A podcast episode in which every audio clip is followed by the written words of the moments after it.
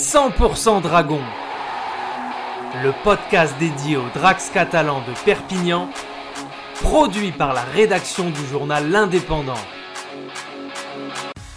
Les Dragons catalans avec une équipe rajeunie de 26 ans de moyenne d'âge sont déjà en demi-finale à trois journées de la fin après leur large succès 64 à 0 contre Leigh, la lanterne rouge de Super League.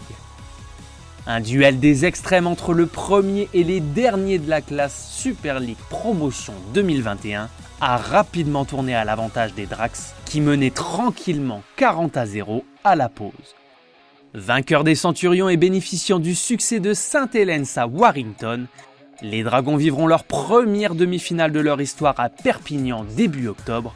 Chez les Dragons catalans, il y a les leaders du jeu qui évoluent comme une évidence, quand les plus jeunes Goudement, Deseria, Laguerre, Lecam, Chan et Koza jouent comme une délivrance.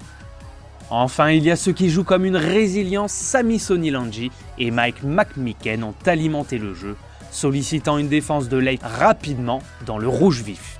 Une journée de championnat qui a certainement été la plus déséquilibrée sur le papier et a donc vu logiquement les Dracs signer leur 18e succès de la saison, le 8e à Gilbert Brutus.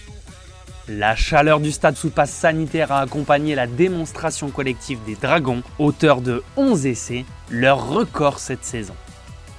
Humblement, les Dracs ont terminé leur démonstration sans excès, avec patience, mais surtout sans suffisance. Un signe fort qui démontre une fois de plus l'état d'esprit qui anime le groupe.